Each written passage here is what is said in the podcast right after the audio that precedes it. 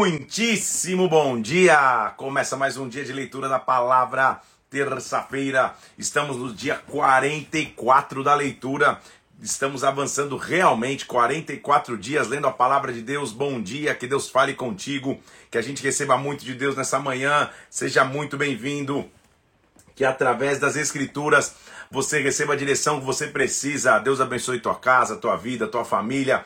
Vamos nessa, mais um dia começando, cheio da glória, da presença de Deus, lendo os salmos no saltério. Vamos orar? Vamos pedir que o Espírito Santo venha sobre nós e que a glória dele fale conosco. Vamos nessa?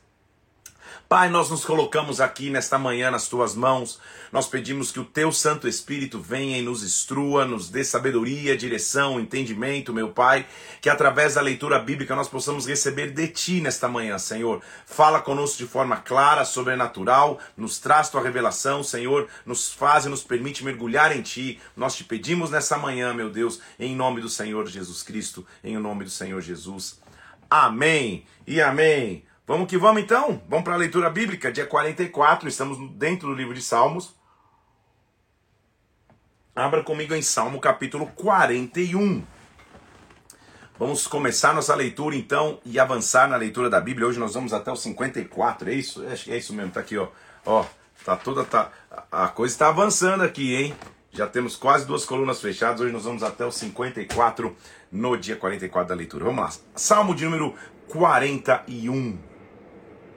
O Salmo 41 é bastante interessante porque ele começa dizendo sobre aquele que atende ao necessitado, aquele que faz é, é, da, da, da, caridade, do, da ajuda a alguém, também uma, um hábito, uma rotina, e como ele vai ser lembrado por Deus. Bem-aventurado o que acode ao necessitado. O Senhor o livra no dia do mal, o Senhor o protege, preserva-lhe a vida e, não, e, e o faz feliz na terra não o entrega à descrição dos seus inimigos. O Senhor o assiste no leito da enfermidade, na doença tu lhe afofas a cama. Ou seja, é, não adianta levar uma vida centrada em si mesmo. Leve uma vida que você pensa no outro, que, que, que o altruísmo, ou seja, que o pensar no próximo, que o pensar em quem está ao seu lado também faz parte da tua história. Porque Deus vai olhar isso, isso que ele está dizendo, Deus vai enxergar isso, Deus vai agir com cuidado com aqueles que cuidam.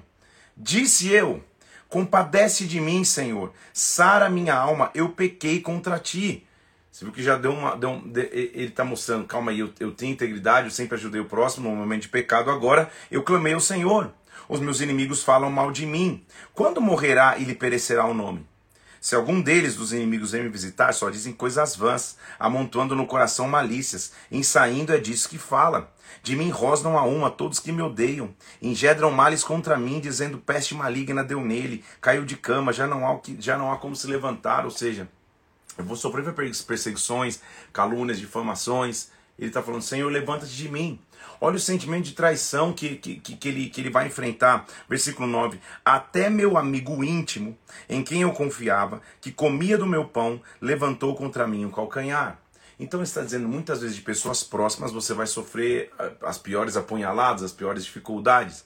Aqui conclui que ele pode estar falando sim de Aitofel, que era alguém próximo dele na época de Absalão, o trai, está em 2 Samuel capítulo 17, mas também, sem dúvida, uma referência bíblica de alguém muito próximo que trairia o Messias. Ele está tendo uma, uma, uma, uma direção do que seria o próprio Judas.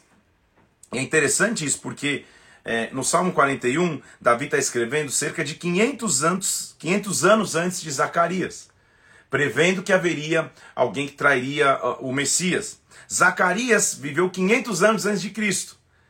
E Zacarias também escreve, inclusive vai escrever a quantidade de moedas que Cristo seria traído, ou seja, a traição de alguém próximo que Jesus Cristo sofreria já estava previsto.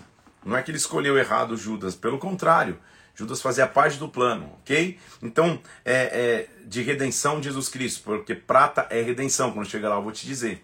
Então, o que ele está dizendo aqui, primeiro se, se aplica a ele e a traição que Jesus Cristo sofreria. Tu, porém, Senhor, todos podem ter me traído, meu, meu, meu amigo íntimo pode ter me abandonado, versículo 10. Tu, porém, Senhor, compadece de mim. Levanta-me para que eu lhe pague segundo merecem. Com isso conheço que tu te agradas de mim, em não triunfar contra mim, meu inimigo. Quanto a mim, tu me sustens na minha integridade. Bendito seja o Senhor, Deus de Israel, de eternidade para eternidade. Amém e amém. Este amém é a palavra hebraica, a raiz da palavra hebraica é isso é verdadeiro ou isso é fiel, que, equiva, que, que equivalente no Novo Testamento se traduz como ver, isso, isso é verdadeiro ou assim seja, o amém. Tá? Esse amém está dizendo isso é fiel, o que eu estou dizendo é verdadeiro, o que eu estou dizendo é real. Amém e amém. Ou seja, eu sempre cuidei dos outros, o Senhor vai cuidar de mim. É isso, é isso. Na verdade, é isso que o Salmo está dizendo no Salmo 41. Eu sempre auxiliei o necessitado, auxiliei o pobre, auxiliei aquele que precisava de, de, de ajuda e auxílio. Na minha hora, o Senhor vai cuidar de mim. Mesmo que, quando dependi de pessoas, a pessoa mais próxima que eu tinha, o amigo mais próximo que eu tinha, me traiu, me, me, me, me decepcionou. O Senhor nunca decepciona. Então, o Senhor nunca te decepciona. Portanto, Desta maneira termina-se o primeiro livro dentro do livro de Salmos. Lembra que eu te falei que Salmo é dividido, subdividido em cinco livros? Sendo o primeiro os Salmos escritos por Davi.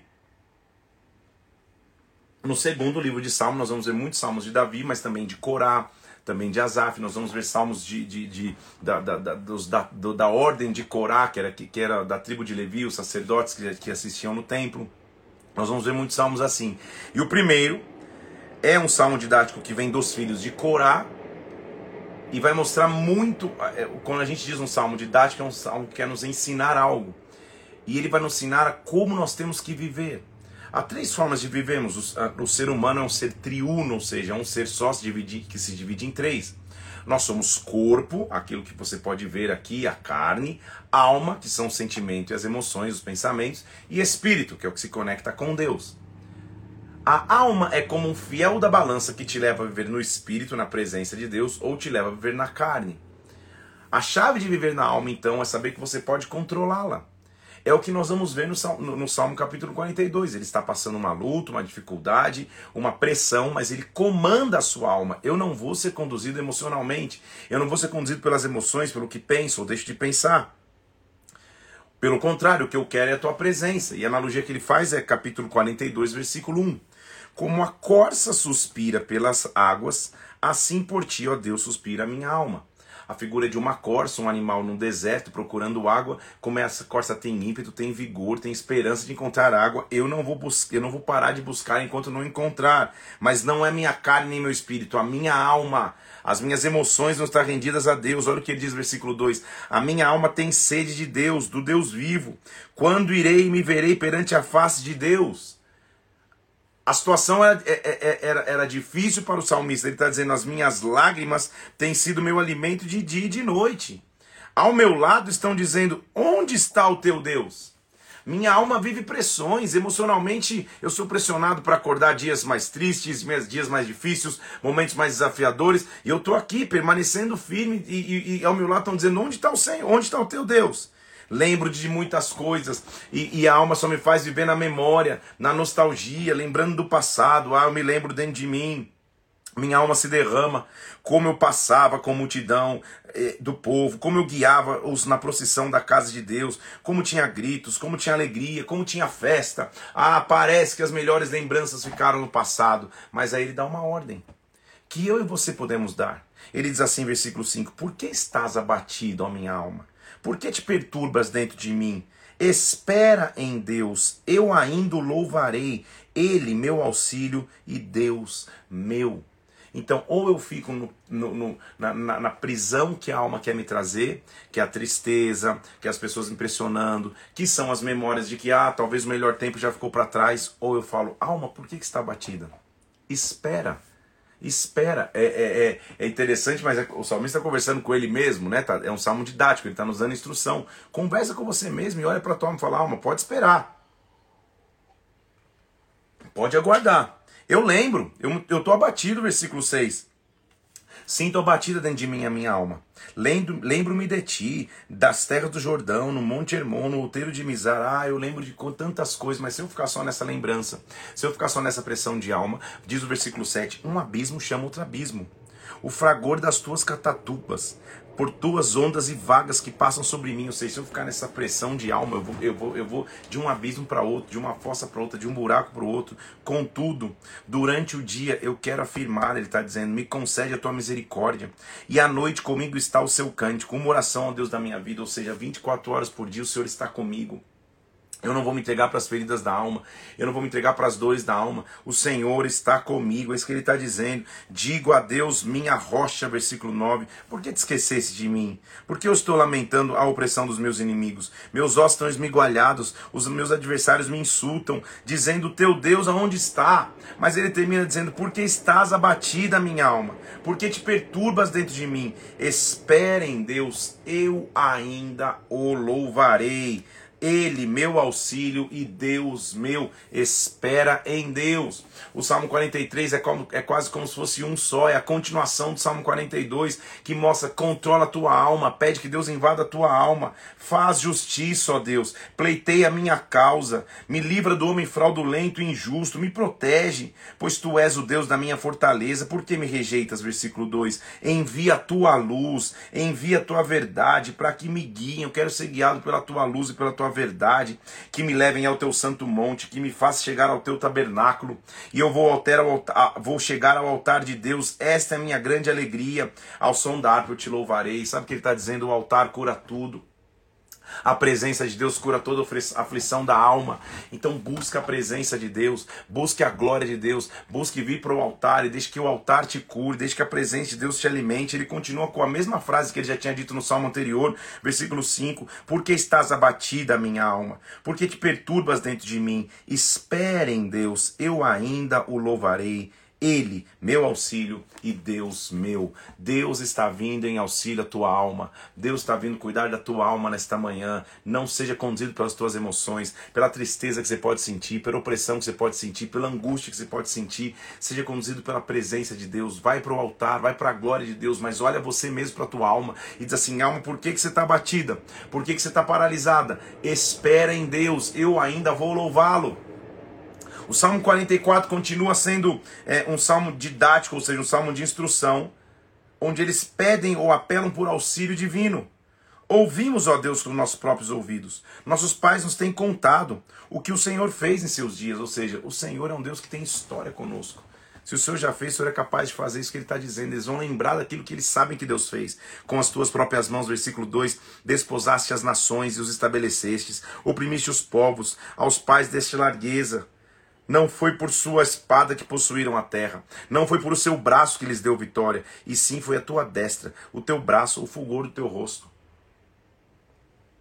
Percebe o que eles estão mostrando? Nós sabemos a história que o Senhor tem para conosco. Nós sabemos a história que o Senhor tem com o nosso povo. Tu és o meu rei, ó Deus, versículo 4. Ordena a vitória de Jacó. Com teu auxílio vencemos os nossos inimigos. Em teu nome calcamos aos pés o que se levantam contra nós. Tu és um Deus poderoso.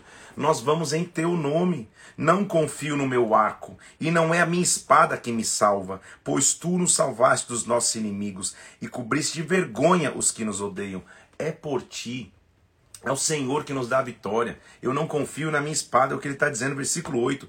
Em Deus nos temos gloriado continuamente e para sempre louvamos o teu nome. Que afirmação de poder, de grandeza, de adoração a Deus. Agora, porém, tu nos lançaste fora, nos expuseste a vergonha, estamos passando luta, Senhor. Tu nos, faz, nos fizeste bater em retirada dos nossos inimigos, nos entregaste como ovelha. Nós estamos vendidos, Senhor, a minha vergonha, versículo 15, está diante de mim, está coberto de vergonha o meu rosto. Tudo isso aconteceu, contudo, versículo 17, para que nós não esqueçamos de ti, nem fomos infiéis à tua aliança. Perdão, tudo isso nos sobreveio, porém, nós não nos esquecemos de ti, nós não fomos infiéis à tua aliança. Nosso coração não tornou atrás, não desviaram os nossos passos do teu caminho, Senhor. A gente está passando por lutas, mas permaneceu íntegro. Ah, versículo 20: se tivéssemos esquecido o nome do nosso Deus, ou tivéssemos estendido as mãos a Deus estranho, porventura não teria atinado Deus, Ele que conhece os corações? Senhor, nós estamos passando luta. E, e, e, e não, e, não se surpreenda quando você passar lutas. Olha o que o salmista está dizendo: por amor a ti, versículo 22, somos entregues à morte continuamente. Somos considerados como ovelhas para o matadouro. Desperta, ele clama, Senhor. Porque dorme, Senhor? Desperta. Não nos rejeite para sempre. Minha alma, nossa alma, versículo 25, está abatida até o pó. Nosso corpo, como que foi pegado ao chão. Levanta-te para nos socorrer. Resgata-nos por amor da tua bondade. Ou seja, aquele que tem aliança com Deus, a Bíblia está dando autorização. Clame. Clame ao Senhor. Peça que ele se levante. Então percebe que a evolução, minha alma ficou quieta, minha alma não me comanda mais e agora eu posso clamar ao Senhor. Senhor, eu clamo a Ti. Eu clamo porque eu tenho história para contigo. Meu povo tem história para contigo. Eu já ouvi daquilo que o Senhor fez. Faz mais uma vez, Senhor. Faz mais uma vez, meu Deus. O Salmo 45 é muito interessante porque ele vai contar sobre o ungido de Deus e a sua noiva. É a figura de uma noite de casamento, está em, e, e a gente pode ver também em Efésios capítulo 5 isso. É um cântico de matrimônio. Profeticamente ele se refere a Cristo com sua noiva, ou seja, a sua igreja. A gente viu isso em Efésios capítulo 5. Os rabinos aplicavam ao Messias essa majestade. Ou seja, é a figura do Messias casando com a noiva. É, a Bíblia nada mais é do que uma história de amor que está nos preparando para bodas, para as bodas do cordeiro, para a festa de casamento do noivo com a noiva. E ele está vendo aqui, olha, de boas palavras transborda o meu coração. Ao rei consagro que eu compus, a minha língua como a pena de habilidoso escritor, ou seja, esse salmo é consagrado a ti. Tu és o mais formoso dos filhos dos homens. Nos teus lábios se extravagou, se extravasou a graça. Quem que ele está falando graça? Jesus. Ele está vendo o noivo, está elogiando a beleza do noivo. Por isso Deus te abençoou para sempre. Noivo, cinja a espada no teu flanco, herói, cinja a tua glória, a tua majestade. Nessa majestade cavalga prosperamente, por causa da verdade e da justiça. A tua destra te ensinará proezas.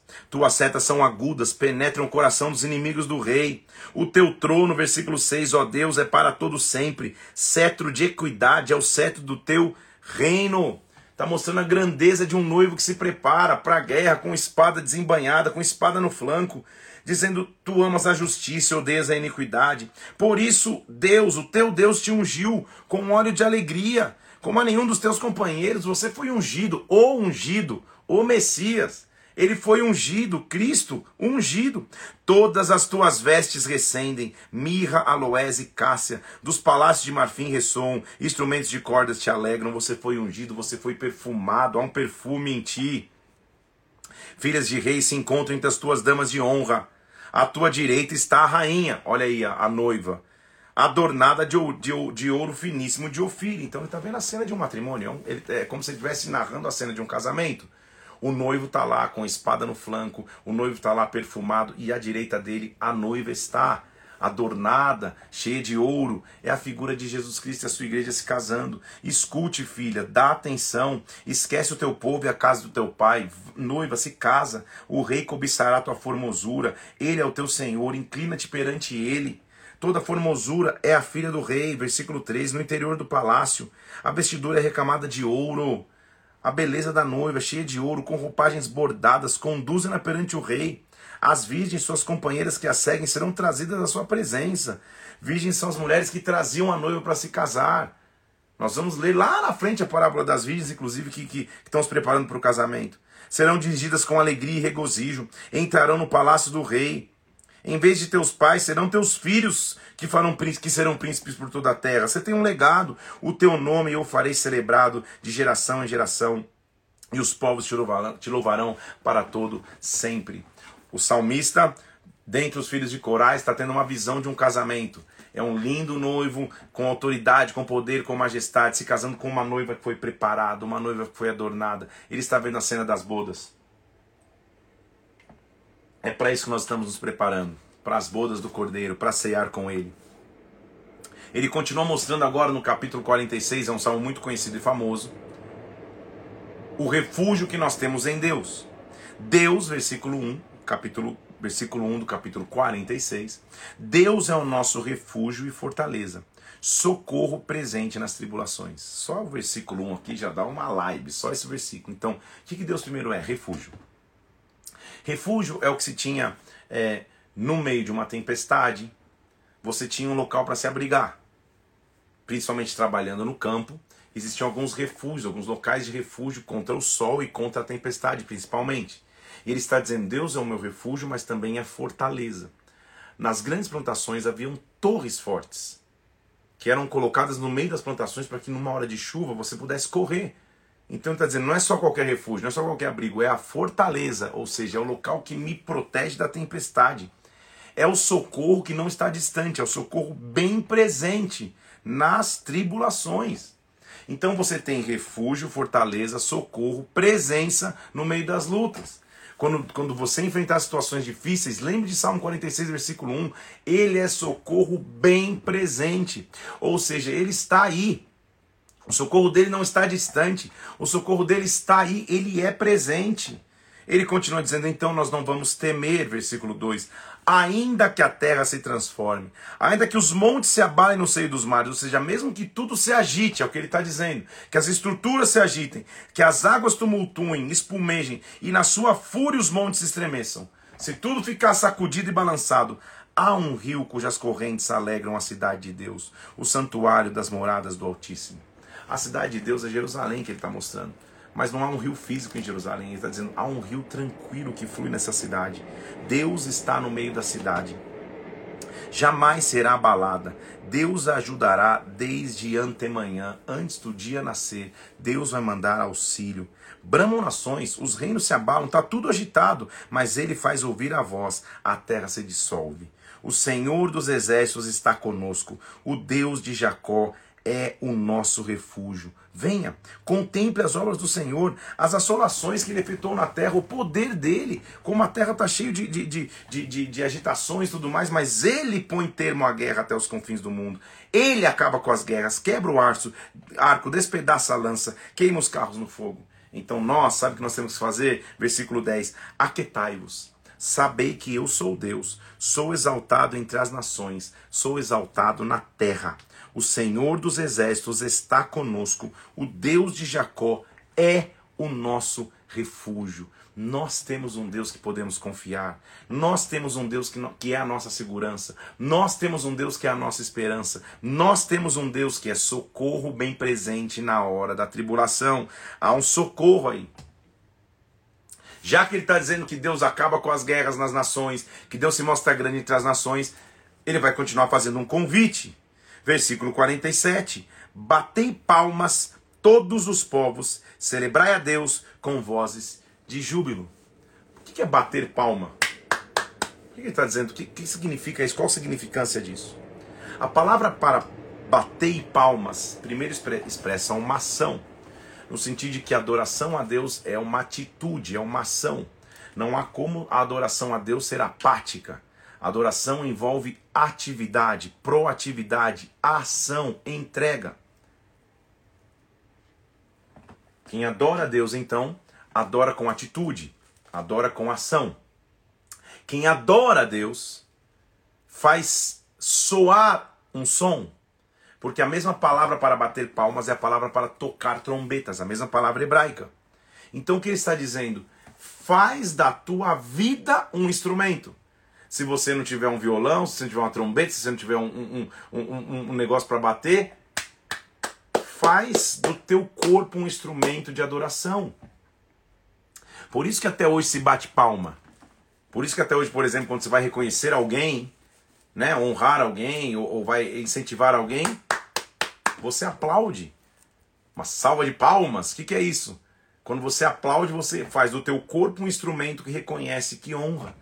Então ele está dizendo, faz barulho, em outras palavras. Não fique com uma adoração apática.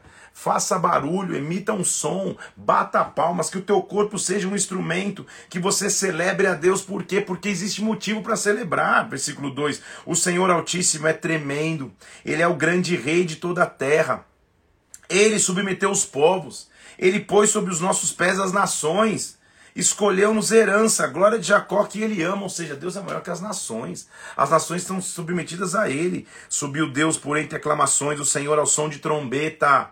Salmodiai a Deus, cantai louvores. Salmodiai ao nosso rei, cantai louvores, ou seja, faz barulho para ele, emite um som para ele. Deus é o rei de toda a terra. Salmodiai com harmonioso cântico. Ele reina sobre as nações, se assenta no seu santo trono. Os príncipes do povo se reúnem, o povo de Deus de Abraão, porque a Deus pertence os escudos da terra. Ele se exaltou gloriosamente. Deus é maravilhoso, né?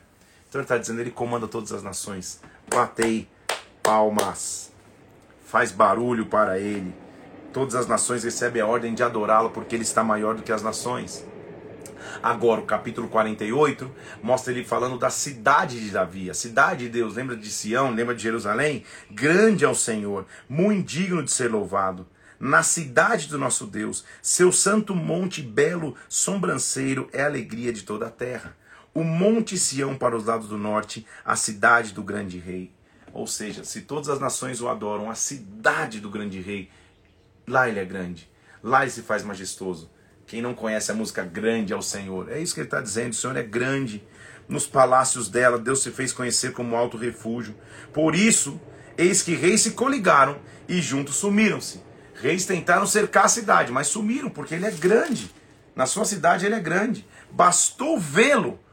Os reis só viram o Senhor e se espantaram, voltaram atrás de assombro e fugiram apressados. O terror ali os venceu, sentiram dores como a dores de parto como um vento oriental destruísse os barcos dele. Como temos ouvido dizer, assim o vimos, na cidade do Senhor dos Exércitos, na cidade do nosso Deus, Deus a estabelece para sempre. Quem guarda Jerusalém, quem guarda a sua cidade, é o próprio Deus. Até os dias de hoje, porque essa cidade subsiste, porque essa cidade é, é, está guardada e protegida, primeiro porque ela tem relação com os tempos do fim, quando a gente chegar em Apocalipse, você vai ver, até, até em, em, em, em Mateus, Marcos, Lucas, você vai ver isso. Mas o que ele está dizendo é: Ele guarda a sua cidade para sempre. Senhor, pensamos na tua misericórdia no meio do teu templo. Como o teu nome, ó Deus, assim o teu louvor se estende até os confins da terra. Alegre-se, Monte Sião. Exultem, filhas de Judá, por causa dos teus juízos. Percorrei a Sião, rodeai a toda Contai as torres, note bem seus baluartes, observai seus palácios, seja, olha, está tudo, tá tudo intacto, para que você possa narrar nas gerações vindouras que este é Deus e o nosso Deus para todo sempre, sempre ele será nosso guia até a morte. Deus vai cuidar de nós, ele cuida das nações, ele cuida da minha vida. No monte dele a alegria, no monte dele a santidade, no monte dele a proteção. Que essa alegria, santidade e proteção se manifeste sobre a tua vida sobre, sobre a tua casa, sobre a tua família, sobre você. Ele vai dizendo agora, de novo, o que é a vaidade do homem. O que é se o homem vive somente na busca das riquezas naturais? Olha que ele está dizendo assim: povos todos, escutem isso. É um salmo de instrução. Dai ouvidos, moradores de toda a terra, plebeus e os de Finistipe, ricos e pobres. Escute todo mundo, porque os meus lábios falarão sabedoria. O meu coração terá pensamentos judiciosos.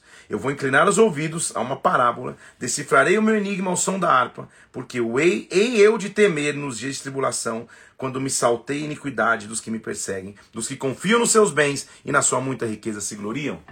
Então ele vai falar: escuta que eu vou falar algo sábio agora aqui. É o que ele está dizendo. vou falar algo importante. Pobres e ricos, todos me escutem. Ao irmão, verdadeiramente ninguém o pode remir, nem pagar por ele a Deus o seu resgate. Ou seja, Ninguém pode comprar o favor de Deus. Ele está mostrando, ele vai discorrer agora sobre o homem que põe seu coração nas coisas terrenas. Ele está dizendo: ninguém pode comprar a redenção do homem. Na verdade, versículo 8, a redenção da alma deles é caríssima e acessará a tentativa para sempre. Ou seja, não tem como redimir a alma, é um preço que não dá para pagar. A gente sabe que o preço foi pago na cruz pelo sangue. Olha o que ele está dizendo: olha só. Aquele que confia nas, nas riquezas, versículo 11, o seu pensamento íntimo é que as suas casas serão perpétuas e que as suas moradas serão por todas as gerações. Chegam a dar o seu próprio nome às suas terras. Todavia, o homem não permanece em sua ostentação, é como os animais que perecem. Ou seja, riquezas não duram para sempre. Não confie nas suas riquezas, nas suas possessões, naquilo que você comprou, colocou o teu nome, é isso que ele está dizendo. Nada disso permanece para sempre. Agir assim é estultícia deles, é engano deles. Assim mesmo seus seguidores aplaudem o que lhe dizem, é futilidade. Não corra atrás de riquezas. Não corra atrás de alguém que só quer te ensinar a riqueza como um fim e não como um meio para que você possa viver. É o que ele está dizendo. Aqueles que confiam nessa ostentação não vão ter para sempre a sua ostentação. Olha o que ele está dizendo: olha, é, como ovelhas são postas na sepultura, a morte é o seu pastor, descem diretamente para a cova, sua formosura se, confor, se, se, se, se consome, a sepultura é o lugar que habitam. Ou seja, aquele que só confia nas futilidades da vida, a sepultura é o seu fim, não, não, tem continuidade. Mas Deus remirá a minha alma do poder da morte, ele me tomará para si. Por mais proeminência, riqueza, tudo que eu posso conquistar na terra, quando eu morrer, se eu não tiver Deus, acabou. Eu vou me entregar à morte. Mas quando eu confio em Deus, Ele tira, Ele, ele, ele, ele traz remissão da minha alma da morte. Então, não temas quando alguém se enriquecer, quando avultuar a glória da sua casa, pois quando ele morre, nada levará consigo, a sua glória não o acompanhará. Esse versículo tem que ser um condutor da tua vida. Meu irmão, minha irmã, nós estamos numa época de comparação. Mídias sociais, que são instrumentos maravilhosos, como estamos usando aqui para um propósito digno demais que é a leitura da palavra, também são perigosíssimos porque são instrumentos de comparação. Ao passar o dedo na tela aí você vê quem, tem, quem, quem comprou, quem deixou de comprar, quem usa um tênis legal, quem não usa nem tênis, quem dirige um carro, quem mora numa casa, quem viaja para tal cidade, quem posta uma foto feliz numa praia. E, e, nessa vida virtual de plástico, que nem sempre é real, quando as pessoas postam uma foto, uma foto feliz agarrados com seu esposo jantando e na verdade estão tretando naquela mesma janta. E às vezes nós vivemos uma vida de comparação, querendo e almejando aquilo que a gente nem sabe se precisa ter sonhando em dirigir um carro que não é a alegria que vai trazer esse carro para mim, sonhando em, em, em ter um, um, aparelho de telefone que na verdade não, que é só um meio para que eu possa viver. Meu coração não pode estar nessas coisas, só que a comparação nos entristece. Você olha o outro e fala, poxa, por que, que o outro está aparentemente melhor do que eu? É o que o salmista está dizendo, não esquece nunca, de Salmo 49, versículo 16. Quando você vê alguém se enriquecendo, cheio de glória na sua casa, não temas. Não perde a paz por causa disso, não. Porque quando essa pessoa morre, não leva nada consigo. A glória não vai acompanhar. Ainda que durante a vida ele se tenha lisonjeado, ainda que o louvem quando faz bem a si mesmo, ele irá ter com a geração de seus pais e já não verá a luz. O homem que é cheio de honrarias, mas não tem entendimento, é como os animais que perecem. Que princípio de vida espetacular! Para que correr atrás só de conquistas materiais, só de olhar o outro prosperando, só de olhar o outro crescendo? Se essa pessoa não tem entendimento, ou seja, se ela não tem revelação, não anda pela presença de Deus, não é nada, não vale para nada. Então, cuidado para não estar cobiçando aquilo que talvez você nem precise. Talvez colocando a tua felicidade, ou o condicional da tua fidelidade para o dia que você conquistar, sonhar e tal, tal, tal. Não. Tua suficiência está em Cristo. O que ele te permitir ter na terra, você terá. Sim, corra atrás, trabalhe, vive, invista, estude, queira, queira crescer, tenha sonhos materiais, tenha sonhos de conquista, tenha sonhos de viagem, tenha sonhos de, comp de compras, tenha sonhos de aquisições, ótimo. Mas isso é um meio pelo qual se vive, não é o fim pelo qual você tem que se viver. Teu coração não pode estar nisso. Teu coração tem que estar na presença de Deus, é o que ele está dizendo. Então não tema quando você vê o outro enriquecendo no teu caminho, falando, ah, acontece com todo mundo, só não comigo. Cuidado com a era da comparação, joga fora essa comparação. Sabe o que, que eu tenho que ter na verdade? A essência do culto a Deus. Asaf, que era o chefe da música de Davi, vai escrever o Salmo 50. Ele diz assim: Fala o poderoso Senhor Deus, chama a terra desde o levante até o poente, desde o nascer do sol até o, a, a, até o, o sol se pôr ele fala: De Sião, excelência de sua formosura, resplandece Deus. Vem o nosso Deus e não guarda silêncio. Perante ele arde um fogo devorador, ao seu redor esbraveja grande tormenta. Ele vem e quando ele vem, ele vem com poder. Quando ele vem, ele vem com majestade. É isso que ele está dizendo. Intima os céus lá em cima e a terra para julgar o seu povo. Ele vem mexendo os céus, tocando a terra. Congregai os meus santos, os que comigo fizeram aliança por meio de sacrifícios. Vamos nos reunir. Os céus anunciam a sua justiça, porque é o próprio Deus que julga. Escuta, povo meu, eu falarei. Israel, testemunharei contra ti. Eu sou Deus, o teu Deus. Eu sou o Senhor. Eu não quero só um sacrifício natural. Olha que interessante o que ele vai dizer. Eu não te repreendo pelos teus sacrifícios, nem, pelo, nem pelos teus holocaustos continuamente perante mim.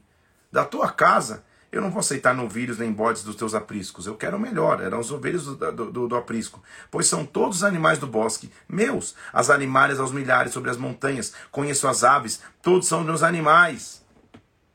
Se eu tivesse fome, eu não te diria. Pois o mundo é meu e tudo que nele se contém. Calma aí. Vamos, calma aí. Azaf é o chefe da música.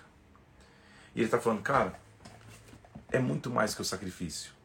Deus não quer só o novilho, o bode que está no, no, no, no, teu rebanho. Se Deus tivesse fome, ou seja, se ele precisasse da carne do animal, ele nem, nem avisaria, ele criou tudo, ele comeria. Calma aí. Acaso como eu carne de touros? Ou bebo eu sangue de, de, de cabritos? Versículo 13. Oferece a Deus sacrifício de ação de graças. Cumpre os teus votos para com o Altíssimo. Invoca-me no dia da angústia. Eu te livrarei, tu me glorificarás. Isso aqui é muito antes do seu tempo. Pela primeira vez, um cara que está chegando no ápice da adoração, no, no, no, no tabernáculo estabelecido por Davi, de adoração, o chefe da música de Davi está dizendo, cara, é muito mais do que trazer um animal aqui, matar o animal e não ter compromisso com Deus é muito mais. Deus não está com fome, Deus não precisa comer os animais, Deus não come carne de touro, Deus não bebe sangue de bode. Ou seja, o animal é só um símbolo do sacrifício. É isso que ele está dizendo, mais do que trazer o animal, oferece ao Senhor sua vida. Leve uma vida de ação de graças. Não se tinha esse conceito até então. Antes o conceito é, pô, fiz alguma coisa, vou logo matar um animal e sacrificar em holocausto. Ele está indo para a essência do sacrifício. Não é um animal propriamente dito, é a entrega. Olha o que ele diz, versículo 11: O ímpio diz de Deus: De que te serve repetir os meus preceitos e teres nos lábios a minha aliança? Uma vez que aborrece a disciplina e rejeita as minhas palavras? Se você vê um ladrão, você se compraz nele e os adúlteros te associa. Do que adianta você trazer sacrifício e estar tá vivendo em, em, em roubo, está vivendo em adultério? Você leva a tua boca para o mal, senta para falar contra o teu irmão. Considera isso então, versículo 22. Você se esqueceu de Deus, para que ele não vos despedace sem, sem, sem que ninguém os livre. Então, sabe o que você tem que fazer?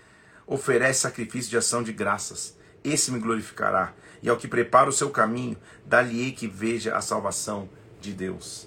Ele está começando a substituir, não é o sangue de animais, não é a carne de animais, o real sacrifício. O real sacrifício é a tua própria vida entregue a Deus, é andar em ação de graças. Lembre que eu te disse ontem que arrependimento leva a confissão, que leva a mudança de atitude. Davi teve uma grande queda. Davi, um homem chamado segundo o coração de Deus, a Bíblia não esconde o seu erro. Seu principal pecado foi adulterar, tramar a morte de alguém, viver completamente pela carne e não, e, e não pela aliança que tinha com Deus. E o Salmo 51 é um pedido, um clamor baseado no arrependimento. Remorso, você se preocupa com aquilo que você vai perder. Ministério, família, isso é remorso. Arrependimento é quando você se entrega a despeito de tudo, eu não sei quais serão as consequências, eu me entrego, eu me arrependo diante de ti. É o que ele está dizendo no Salmo capítulo 51. E, e, e que clamor, hein? Compadece de mim, ó Deus, segundo a tua bondade Segundo a multidão das tuas misericórdias, apaga as minhas transgressões. Tu podes apagar, Pai. Lava-me completamente da minha iniquidade. Me purifica do meu pecado. Eu conheço as minhas transgressões. Meu pecado está diante de mim. Eu pequei contra ti, contra ti somente. Eu fiz mal perante os teus olhos. De maneiras que será tido por justo no teu falar e puro no teu julgar. Me julga, Deus. Eu nasci em iniquidade. Em pecado me concebeu a minha mãe há duas análises aqui nesse versículo 5. Primeiro, todo ser humano já nasce com uma raiz de pecado, então minha mãe me concebeu em pecado. Ou o mais provável também é que ele não fosse um filho legítimo de seu pai Jessé. Ele tenha sido nascido na, na bastardia não se diz respeito a, a, especificamente quem era sua mãe, mas em pecado me concebeu a minha mãe, ou seja, eu sou fruto de uma imoralidade. Então faz o seguinte para mim, Senhor, versículo 7: purifica-me com isopo, eu ficarei limpo, lava-me, eu ficarei mais alvo que a neve. Isopo era, era como se fosse uma esponjinha, só que era um, era um galho, era uma, uma árvore mesmo, um ramo, que você pegava para fazer a purificação se fazer isso no sacrifício, não nas pessoas. Ele está dizendo, Senhor, vem sobre mim e purifica. Davi, neste salmo agora, na sequência, como foi, como foi colocado no salmo de Asaf, que está mudando a, a, essência do sacrifício, não são só os animais, Deus não precisa se alimentar de animais. Davi está dizendo, na verdade, o sacrifício sou eu. Vem me purificar, Senhor. E aí ele dá origem à nossa frase de hoje, que é o, que é o versículo 10. Cria em mim, ó Deus, um coração puro renova dentro de mim um espírito inabalável. Nós vimos várias vezes aqui nos textos de hoje Os salmistas dizendo: Senhor, aquieta minha alma, a minha alma tem sede de ti, a minha alma quer te louvar. Agora está dizendo: Senhor, cria em mim um coração puro. Coração, evidente que, que, que Davi não é, não é cardiologista, ele não está falando do coração físico. Coração na Bíblia, no Antigo Testamento e também no Novo, diz respeito à vontade, a emoções, a pensamentos. Puro é livre de culpa, é livre de impureza. Ele diz: Senhor, que as minhas vontades, que os meus pensamentos, que as minhas emoções sejam puras. Essa é a nossa frase de hoje. Cria em mim um coração puro. Ou seja, em todos os dias lava a minha alma que eu não tenha amarguras, que eu não tenha feridas, que eu não tenha nada retido no meu coração, que eu não tenha perdão retido, que eu ande de maneira livre. Cria em mim um coração puro e renova em mim um espírito inabalável. Depois que ele purifica o meu coração, agora o espírito se torna inabalável. Senhor, eu pequei, mas eu só te peço, versículo 11: não me repulses da sua presença, não me retira do teu Santo Espírito. De novo, isso é muito à frente do seu tempo. O Espírito Santo seria uma promessa que viria sobre toda a carne depois da morte de Jesus Cristo. Joel teve essa visão e Jesus disse em João 14, dizendo: Olha, que o Espírito vem, eu deixo com vocês o Espírito. Davi está dizendo: Não me tire o Santo Espírito. Numa época em que nem o Espírito caía sobre as pessoas, ele está dizendo: Não me tire o Santo Espírito, restitui-me a alegria da tua salvação, me sustenta com um espírito voluntário, me dá voluntariedade. Eu quero continuar firme, animado, empolgado em ti. Então, porque o Senhor cuidou de mim, eu vou ensinar os transgressores os teus caminhos. Eu vou evitar outras pessoas de caírem. Os pecadores vão se cometer a ti. Eu vou ter uma chamada, vou resgatar pessoas. Senhor, me livra dos crimes de sangue. Deus da minha salvação. Lembra que ele tinha feito uma armação para matar é, Urias. Ele disse: Me livra, Senhor, desse crime. Abre os meus lábios. Minha boca manifestará os teus louvores. Senhor, descobriu o que é o sacrifício a ti. Não é trazer um animal. Você entende o que ele está dizendo? Pequei, fiz uma armação terrível, feri a aliança que eu tenho contigo. Não adianta trazer um bode, um novilho e matar. Sacrifício agradável a Deus, na verdade, versículo 17, é o espírito quebrantado, o coração compungido e contrito. Isso o Senhor não despreza. Percebe? Mais do que uma atitude externa. Crie em mim um coração puro. Renova em mim um espírito inabalável. Senhor, o verdadeiro sacrifício é um espírito quebrantado, tem quebrantamento, tem humildade, tem humilhação, tem entrega, um coração contrito. Isso o Senhor não despreza. Faz bem a Sião, Senhor, segundo a tua vontade, edifica os muros de Jerusalém. Então te agradarás o sacrifício de justiça, dos holocaustos, ofertas queimadas. Vão oferecer novilhos, tudo bem, o sacrifício vai continuar acontecendo, mas na verdade o sacrifício sou eu. Ele continua dizendo assim, mais uma vez, Davi escreve um salmo didático no momento em que Saul matou os sacerdotes, isso está em 1 Samuel capítulo 22, ele diz para Saul que entrou no templo e matou os sacerdotes: Por que te glorias na maldade, homem poderoso? Pois a bondade de Deus dura para sempre. Por que, que o homem é mau se Deus é bom? A tua língua urde planos de destruição, é navalha afiada, praticadora de enganos. Você ama o mal antes do bem, prefere mentir do que falar a verdade, ama palavras devoradoras, língua fraudulenta. Deus te destruirá para sempre há de arrebatar-te, arrancar-te da tua tenda, estiparar-te da terra dos viventes. Deus a fazer justiça.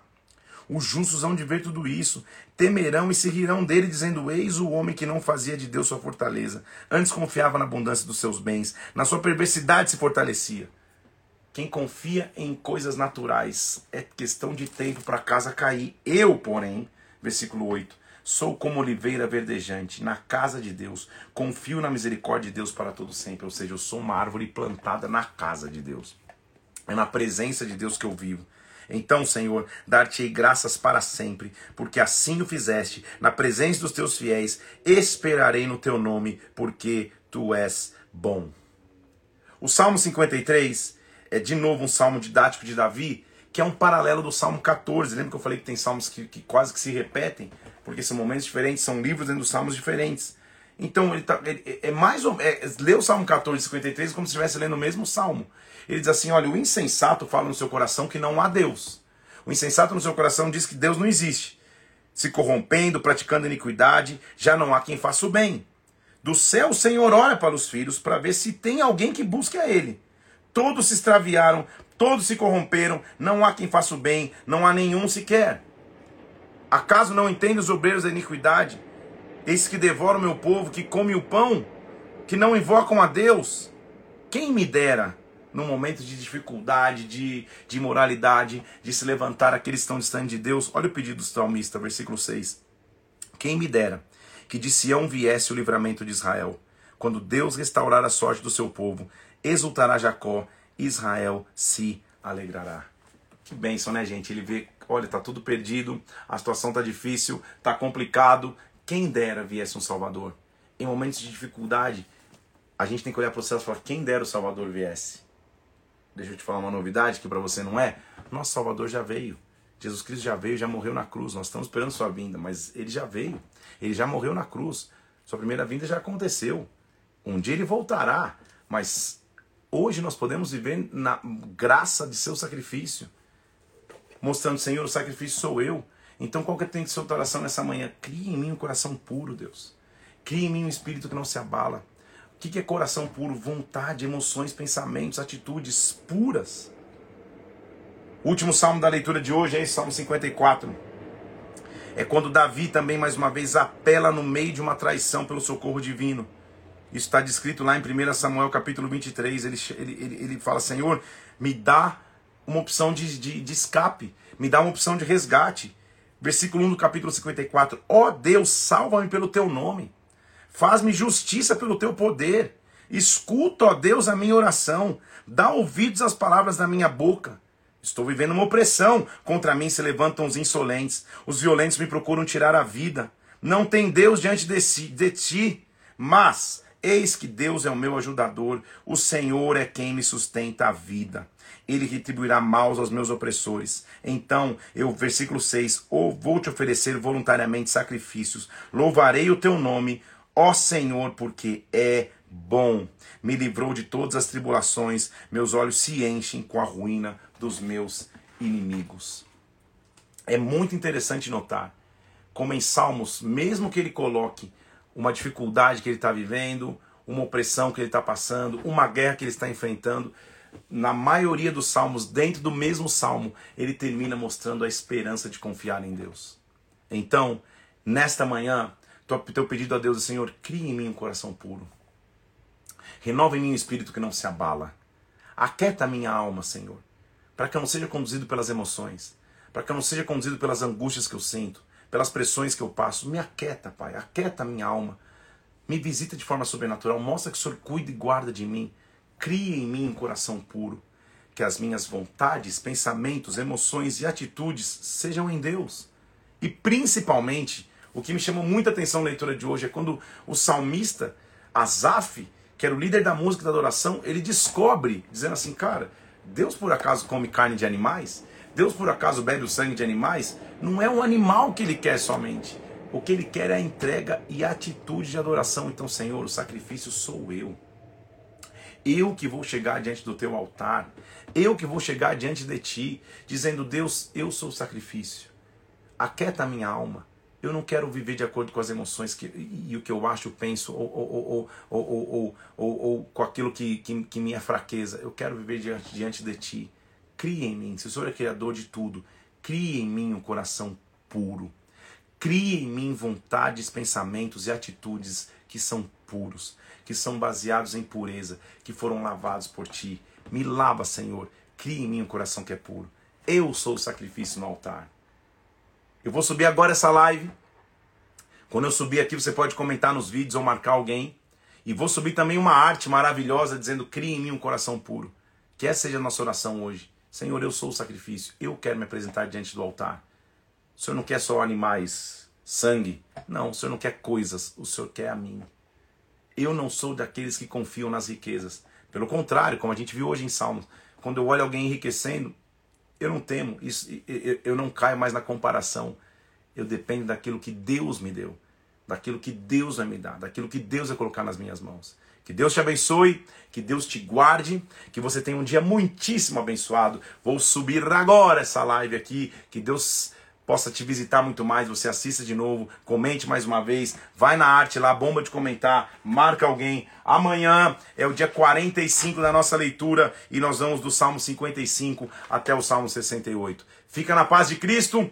coração puro que Deus colocou sobre ti. Bata palmas todos os povos, faz barulho para ele. Usa o teu corpo como instrumento de adoração. Que Deus te abençoe, te guarde. Amanhã nos vemos novamente às 7 horas da manhã. Fica na paz de Cristo. Até amanhã.